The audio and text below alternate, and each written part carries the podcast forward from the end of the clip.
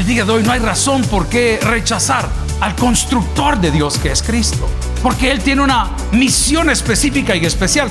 Jesús era el Hijo de Dios con una función, ayudarnos a reconstruir lo que nuestras malas decisiones o la vida nos destruyó. Esta noche le quiero invitar a que pueda conocer al constructor de Dios. Bienvenidos al podcast de Toby Jr. ¿Y tú por qué has rechazado a Cristo? Sabiendo que es nuestro constructor, que Él bendecirá nuestra vida y hace nueva todas las cosas. Prepárate para saber más de cómo nuestro constructor nos bendecirá. Y sigue escuchando El Constructor de Dios.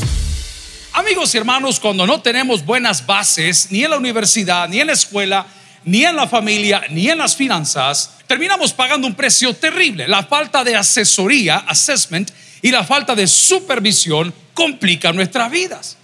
Una de las cosas que yo siempre me pregunto es por qué la gente rechaza a Jesús. Y lo rechaza por mis obras, por mis actos, por mis palabras. Pero no hay una excusa para rechazar a Jesús, el Hijo de Dios. En Marcos capítulo 6 encontramos a Jesús siendo criticado por la misma gente que le vio crecer. Y de una manera peyorativa, o sea, hacia abajo, le dicen, hey, no es este Jesús el hijo del atención con esa palabra, el hijo del constructor, ¿ah? y no lo decían porque Jesús fuera bueno, lo decían porque Jesús no contó ante ellos con una preparación teológica digna o con un mentoreo para ser un gran rabino, no asistió a una universidad de aquella época para volver y hacer las cosas que hacía. Entonces Jesús le dice a los evangelios, hey, creen en el Padre, crean también en mí. Yo lo digo de una manera más básica y muchas veces hasta vulgar. ¿Y qué le digo yo? Pruebe a Jesús. Si no le funciona, le devolvemos sus pecados. El día de hoy, en Marcos capítulo 6, vamos a conocer al constructor de Dios. Créame, no hay motivo por qué rechazarlo. Hoy no le hablamos de una iglesia, no le hablamos de una religión, le hablamos de tener una relación personal para con aquel que Dios envió a dar su vida, ponga atención, por muchos. Leemos la palabra del Señor en Marcos capítulo 6, versículo 1 en el nombre del Padre, del Hijo y del Espíritu Santo. En la iglesia dice, amén. Salió Jesús de ahí y vino a dónde vino? A su tierra. ¿Y quiénes le seguían? Sus discípulos. Oremos al Señor Padre, gracias por esta noche de amigos, gracias por las visitas, por los invitados, por los que hemos venido a alimentar nuestro corazón. Confieso mis pecados para alimentar a tus ovejas. En Cristo Jesús lo pedimos y todos decimos, amén. Pueden sentarse amigos y hermanos. llévatelo, lleva a Robertillo, qué bueno verlo en la casa, qué bueno mi amigo. Bueno, llévatelo. Amén. Póngale coco a lo que le voy a decir. A Jesús le siguen sus discípulos. Dígalo conmigo. A Jesús le siguen sus discípulos. Si usted sigue a Jesús, usted es un discípulo. ¿Y qué es un discípulo del griego talmadín? El que aprende. ¿Cómo va a rechazar a usted una persona que le enseña? Estaba con mi hermana Patty en una reunión casi de hora 45 de puro chambre. A ver, fue puro chambre. Nos teníamos los chambres familiares, los chambres de medio mundo. Decidimos los dos tomar buenas decisiones, ¿verdad? Eh, eh pura burberías estábamos hablando el día de hoy. Digo, mira, sabes que yo le doy gracias a Dios porque Dios nos pone en el camino a todo tipo de amigos. ¿Alguien dice amén? Nos pone amigos bolos, amén. Nos pone amigos alegres, amén. Algunas que son bien alegres, también nos las pone en el camino. ¿Y cuál es el propósito? Que nosotros aprendamos. Una persona que sigue a Jesús es una persona que aprende. ¿Alguien dice amén? Entonces la pregunta es ¿por qué dejó de seguirlo? Si es consejero. Pero estamos hablando de un capítulo un poco controversial porque Jesús llega a Nazaret y hasta el día de hoy en Nazaret está el campo de los pastores. Por ese lado está también el Herodión, un rey un día se le ocurrió, se le ocurrió que era una montaña. Y como quería una montaña, la mandó a construir Herodes, el Herodión. Y es un cubo horrible, no como los de hoy, ¿verdad? No, otro cubo, otro tipo de cubo que es hecho de pura tierra porque el hombre quería una montaña. Y en el campo ese lugar llega él, según él, para que le recibieran. Y muchos de nosotros no entendemos que cuando nos convertimos al cristianismo, no al tabernáculo, no a la iglesia católica, no a la iglesia apostólica, no a los adventistas del séptimo, no, no, al cristianismo, la gente nos va a rechazar. ¿Y por qué nos va a rechazar? Usted está justo. No, es que la Biblia lo dice, porque sus obras eran malas. Usted le cae mal a que está haciendo las cosas mal. Usted le cae bien al que quiere salir adelante. Usted le cae mal al que está viendo la paja de su ojo y no la viga que él tiene. Usted le cae re mal Ah, ya venimos con la Biblia. A mí no me de la Biblia. A mí no me... Mira, si el lodazal en que vivís no tiene nada que ver conmigo. Si que estés comiendo algarrobas con los chanchos no es mi problema. Es tu problema. Porque la Biblia preciosa dice que vamos a conocer esa verdad, que es Cristo, no ninguna otra verdad. Y esa verdad nos va a ser libre de qué? De todo, de prejuicio, hermano. ¿Y yo por qué tengo que pelear? Si las cosas buenas se venden solas, ¿por qué las voy a anunciar? Cuando las cosas son regulares, entonces somos como la gallina. huevito puso, como le dije el otro día. Y la tortuguita, nada, mire, calladita. El Evangelio se anuncia solo. Si no tengo que andar convenciendo a nadie. Por sus frutos los conoceréis. ¿Por qué dice la narración del Evangelio de Marcos capítulo 6 y volvió Jesús y vino a su tierra y le seguían sus discípulos? Porque los frutos que habían aprendido de Jesús hablaban por ellos. Amigos y hermanos, el día de hoy no hay razón por qué rechazar al constructor de Dios que es Cristo. Porque Él tiene una misión específica y especial. Y me va a preguntar usted de dónde saqué la palabra constructor. Pues déjeme contarle que hay una, no contradicción, era un tema muy interesante. Y yo se lo preguntaba a uno de mis hijos hoy, al menor, hijo, ¿qué profesión tenía Jesús? Carpintero, me dijo. ¿Cuántos dicen amén? ¿Quién nos enseñó eso? La tradición. ¿Sí? La traducción. Pero cuando nosotros estudiamos un poquito y vamos al término, a la palabra en griego, la palabra es constructor. Entonces cuando llega Jesús, ¿cuántos tienen amigos que han sido o son o han pasado por el trabajo de albañilería? En El Salvador nosotros decimos, Usted tiene boca de albañil. No sé si es porque se come seis tortillas en el almuerzo o si es porque es bien malcriado. No lo sé, pero en El Salvador es una broma de muy mal gusto que diga, vos tenés boca de albañil. Ok, entonces cuando dice, este como solo con albañiles anda. ¿Ah? ¿Me, entiende lo que estoy diciendo o estoy predicando a gringos el día de hoy? Amén. Entonces le dijeron, el constructor, ¿no es este el hijo del el constructor? ¿No es este el hijo de José el constructor? ¿Y dónde cree que sacaron a Bob Construye? Vaya, ahí lo tiene, mire, Bob, Joseph, Bob.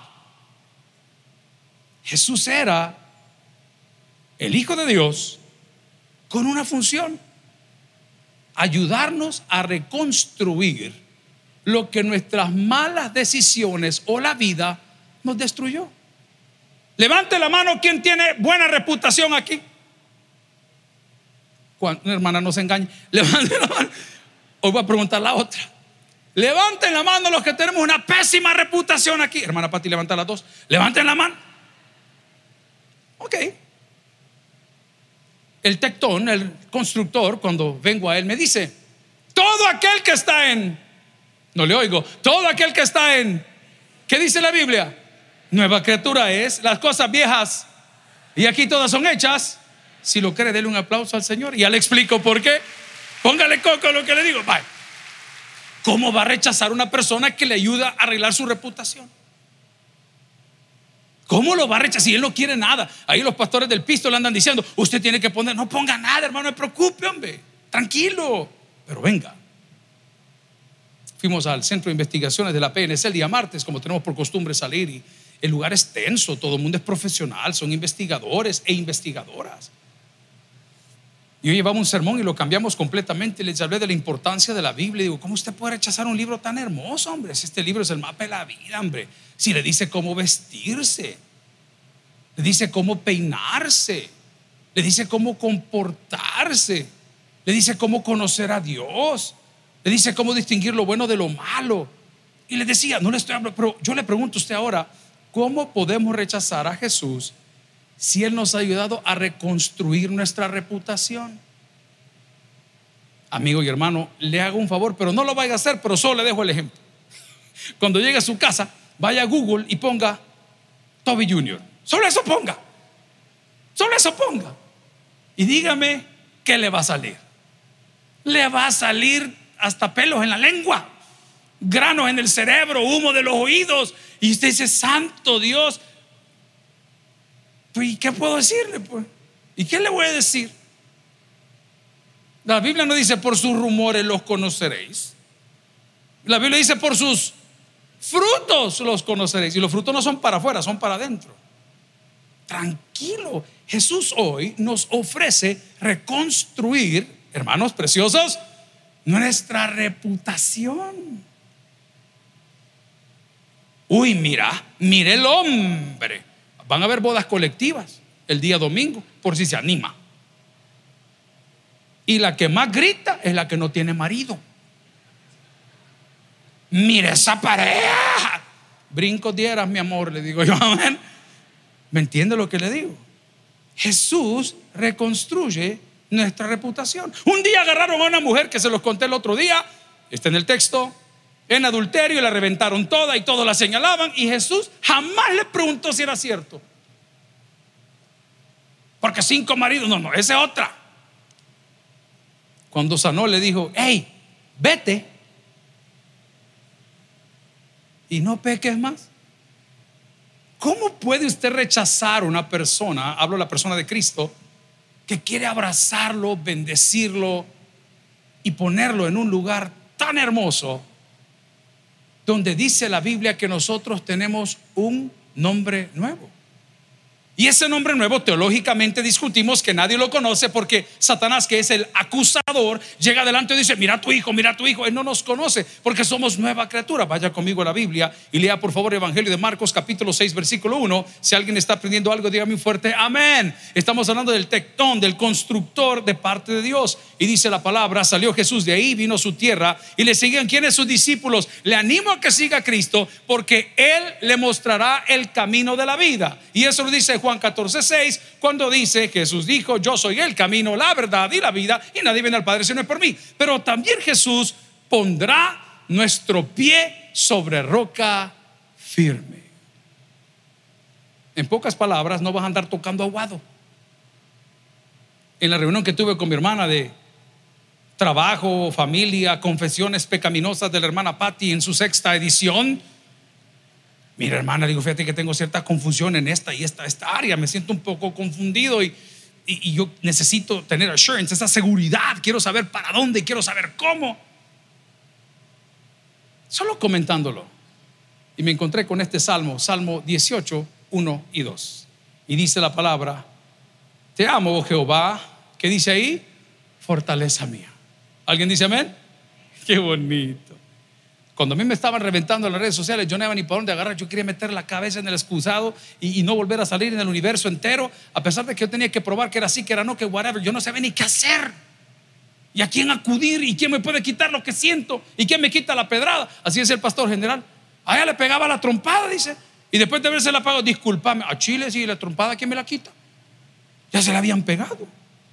Pero mire lo que escribe el salmista, porque a él le pasó lo mismo. Te amo, Jehová, fortaleza mía.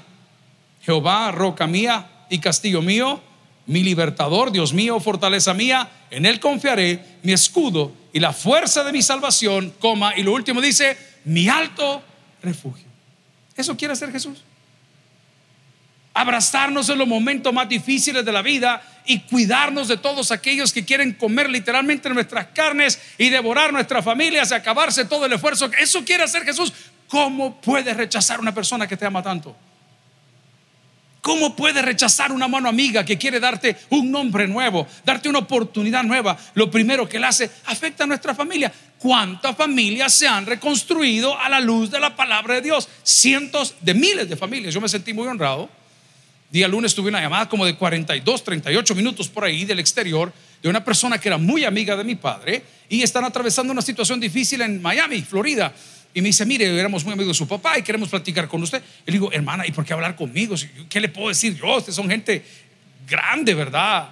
Eh, ¿Qué le digo? Poderosos. Y yo, ¿qué le puedo decir? Pastor me dice, porque yo sé que esa sabiduría que su padre le ha heredado, yo no heredé ninguna sabiduría de mi padre, yo heredé la Biblia que mi papá me regaló. Porque es la Biblia el mapa de la vida. Y esa Biblia la tiene usted también en sus manos. Y esa palabra del Señor me dice hoy que Él va a sacar mi pie del lodo cenagoso y va a poner mi pie también sobre roca firme. El Señor que hace nos guía y nos ayuda a reconstruir familias. ¿Cuántas veces le he hablado a la mía que lo tengo aburrido? ¿Cómo le puedo explicar yo a usted que viene de un hogar dividido que sí se puede vivir en paz? ¿Cómo le puedo explicar que nosotros somos cinco hermanos, de los cinco que tenía, solo dos seremos salvos. ¿Está bien? Los otros dos estamos en viga, a ver cómo se comportan.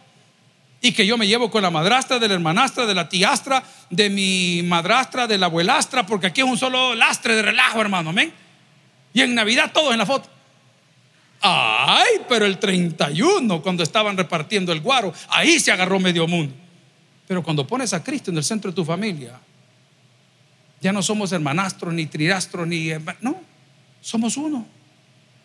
¿Cuántas personas el día de hoy no pueden echar mano de los consejos de Dios a través de Cristo?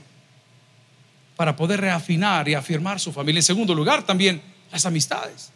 Ay, no, yo ese fulano no lo tolero, yo no lo tolero, pero tan pronto Cristo viene a ti el fruto del Espíritu se manifiesta, pues te da lo mismo.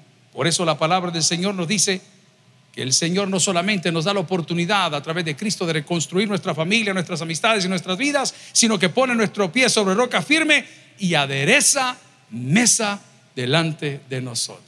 Le pedí a mi hijo esta noche, le digo, mira hijo, este, vas a recibir algo de comer en la casa, no te vayas a mover. No te preocupes, papá, me dijo, yo me encargo. Tengo miedo, hermano.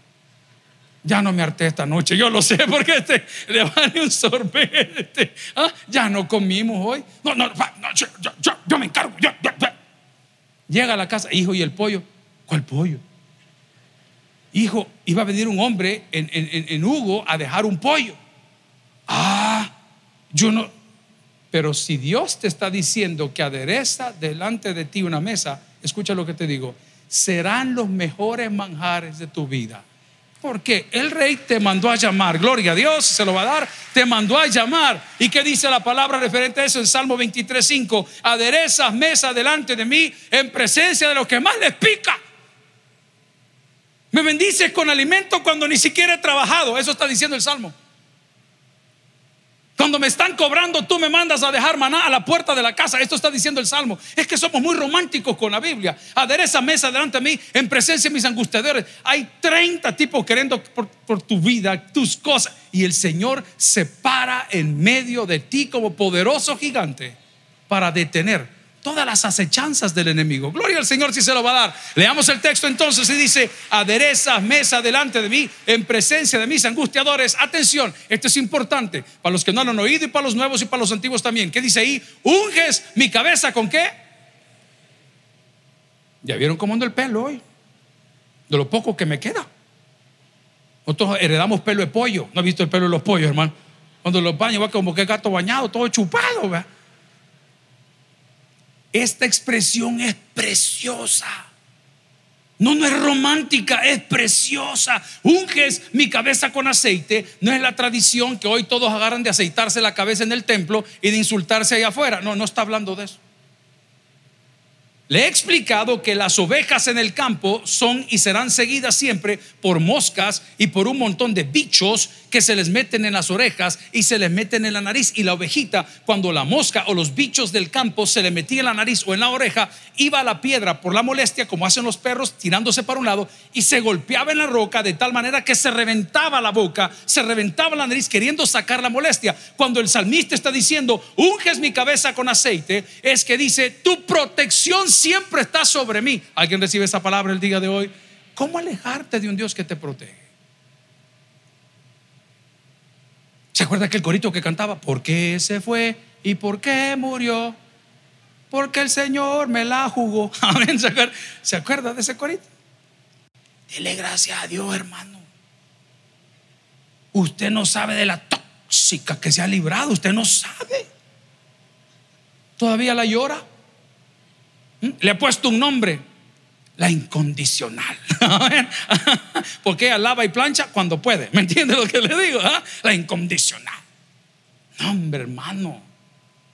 Unge mi cabeza con aceite. Como quisiera meter lo que siento en el corazón, en el suyo, para que entienda lo que Dios hace por nosotros. Porque estoy seguro de que estoy seguro de que estoy seguro que el día de hoy, a más de uno de nosotros, Dios nos volvió a perdonar la vida. ¿Y como lo sé? Porque estamos sentados aquí. Ni cuenta te diste.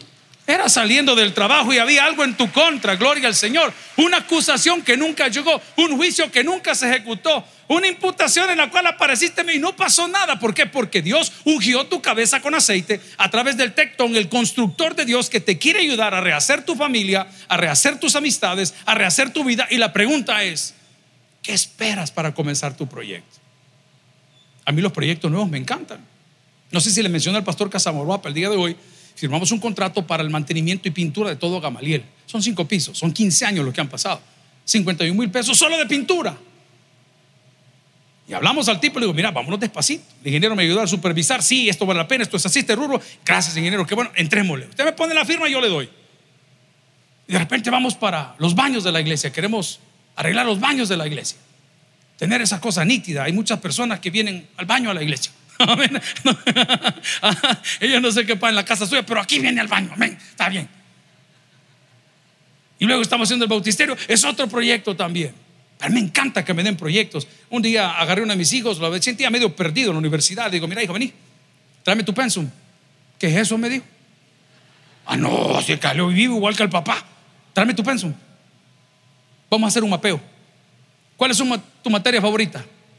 Pilsener 2 me dijo, Regia 1, ajá. Y hierbas, no pocas. Vení, le digo, vamos a poner esta materia. Mira cómo ir marcando, mira cómo va, mira aquí, mira acá. Yo estaba más emocionado que mi propio hijo, él desarrollando su carrera y nosotros asesorándole detrás. Amigo y hermano, si a ti te emociona lo nuevo, a Dios le encanta que te atrevas a hacer cosas grandes para su gloria el día de hoy. Dios no solamente pone tu pie sobre roca firme, no solamente pone mesa delante de ti y adereza, sino también que abre las ventanas de los cielos para tu bendición. ¿Alguien recibe esa palabra el día de hoy? ¡Qué belleza! Mi abuelo, que ya está en presencia del Señor, se llamaba René. Mis hermanas y mi madre no me dejan mentir. Él tenía una gaveta especial. Y en esa gaveta él guardaba un revólver Smith Wesson calibre 38, unos tiros que llaman plus P, plus más pólvora. Y yo sabía que cuando yo llegaba a la casa de mi abuelo, era muy pequeño, yo decía, abuelo, abuelo, ahí vienen los bandidos. ¿Ah? Y el abuelo, cuando abría esa gaveta y me dejaba sacar esa arma de fuego, por supuesto no cargada, porque hubiera matado a mis dos hermanas, ese mismo día, amén, me daba la pistola, yo andaba con la pistola del abuelo, era la gaveta especial. Muchos de nosotros tenemos gavetas especiales donde están todos los fustanes y todos los brasieres y todo lo la gaveta especial. Más que viene el 14 de febrero, amén. Busque el del hoyo de corazón, ese se va a poner. Y en esa gavetita especial, ahí guardan los dulces. Y en la noche, cuando todo el mundo ya se fue a dormir, abrimos la gavetita especial comernos los dulces, amigos y hermanos. Tu fe abre la gaveta especial de Dios para que por medio de la fe podamos recibir todo aquello que glorifica al Padre. Te pregunto el día de hoy, ¿qué esperas? Dice la palabra del Señor en Salmos capítulo 68, versículo 19, bendito el Señor, cada día nos colma de beneficios el Dios de nuestra salvación, punto. Y esa expresión, léala conmigo, como dice ahí, Selah. ¿Sabe qué significa? Hago una pausa. Bendito el Señor. Adoní, Adonai. Adonai el Señor, Adoní mi Señor. Bendito mi Señor, que cada día nos colma de beneficios. ¿Sabe cuántas personas darían la vida por tener su vida. ¿Sabe cuántas personas hemos sobrevivido este terrible ataque del COVID? ¿Sabe cuántas personas han salido al hospital, El Salvador o cualquier otro hospital? Veníamos de almorzar con mis hijos el día de ayer y vimos una enfermera caminando. Señora, una y 45, dos de la tarde, sobre el Paseo General Escalón, sola con una mochila, cansada, se le notaba. Y no sé cómo uno de ellos lo volteó, hey papá me dijo, mira la señora, si quieres la llevamos para la casa.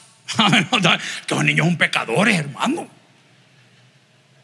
Mira, la señora me dijo. Ey, qué mala onda, porque hablan así como en griego ellos, vea. Qué mala onda, dice el otro. ¿Se acuerdan ustedes cuando en la pandemia no los dejaban subirse a los buses? Levante la mano si se acuerda, por favor. Terrible, hermano. Terrible. No, hombre, no friegue, hombre. ¿Se acuerda usted cuando hubo un caso? Ahí andaba en las redes sociales que la enfermera llegó a su colonia y la vecina agarró una cosa de agua con no sé qué solución, se la tiró encima que traían el... ¿Me entiende lo que le digo? Usted sabe esa persona que no conozco, que son héroes anónimos. Es más, esta noche quiero darle un fortísimo aplauso a los médicos y a todo el personal que están ahí. Usted sabe cuántos de ellos han bendecido nuestras vidas, a nuestros hijos y en algún momento a nuestros padres y en algún momento a nuestros nietos y en algún momento nos van a bendecir a nosotros. Ese es Dios a través de Cristo. Eso quiere hacer Él. No solamente va a poner tu pie sobre roca firme, no solamente va a aderezar mesa delante de ti, sino que abrirá la ventana de los cielos, como dice Salmo 68, 19. Bendito el Señor que cada día nos colma de beneficios, el Dios de nuestra salvación. Y luego dice, Selah, para ir aterrizando. El Jesús que volvió con sus discípulos a Nazaret, que le dijeron, ¿no es este el hijo del constructor? Abre camino para que nuestro pie no tropiece. ¿Hay hombres en la casa del Señor? Habemos hombres en la casa. Amén, amén. ¿Se acuerda cuando el hombre era romántico? Cuando comenzaba a llover y usted la quería llevar, usted a la novia la chineaba. Hoy como pesa 90 libras usted y 300 la señora, se le echa al buche ella, bailando. Subite mi amor, le dice, amén. Va pasando, amén. Pero se acuerda cuando, no mi amor, venga, usted no se puede ensuciar. Me encanta que el Señor rompe piedra para que nosotros podamos atravesar por caminos más fáciles. Dice su palabra en Salmo 79, 9, ayúdanos, oh Dios de nuestra salvación, por la gloria de tu nombre, y líbranos y perdona nuestros pecados por amor de tu nombre. Esta noche, aunque usted no lo crea, se llamaba un programa. El Señor está rompiendo camino para que usted y yo no tropecemos. ¿Y a quién envió? a su Hijo Jesucristo. ¿Y qué debo de hacer? Seguirlo. ¿Y qué debo de hacer? Aprender de Él.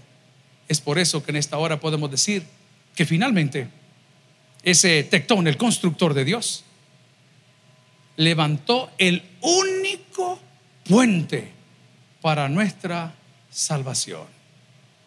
Nadie más puede llegar al Padre si no es por Cristo.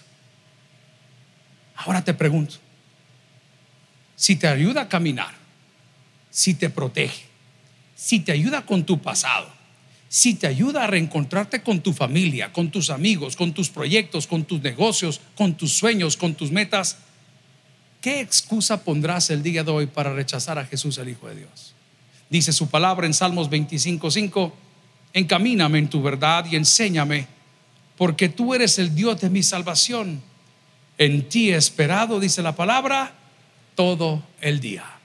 Amigos hermanos, esta noche le invito a que no confíe en las iglesias, mucho menos en los pastores, mucho menos en las palabras que salen de nuestra boca. Esta noche le quiero invitar a que pueda conocer al constructor de Dios. Todo lo que Él toca lo bendice. Sanó a personas con diferentes enfermedades, sanó a personas que habían tenido diferentes sufrimientos y el día de hoy la buena noticia es que está acá para sanar nuestros corazones. Termino diciendo, el que tiene oídos para el que oiga, vamos a orar al Señor. Gloria a Cristo. Si el mensaje ha impactado tu vida, puedes visitar www.tabernaculo.net y sigamos aprendiendo más de las enseñanzas del pastor Toby Jr. También puedes buscarlo en las redes sociales, Twitter, Toby Jr. Taber Instagram, Toby.Junior, Facebook, Toby Junior y en YouTube, Toby Junior TV. No te pierdas nuestro siguiente podcast.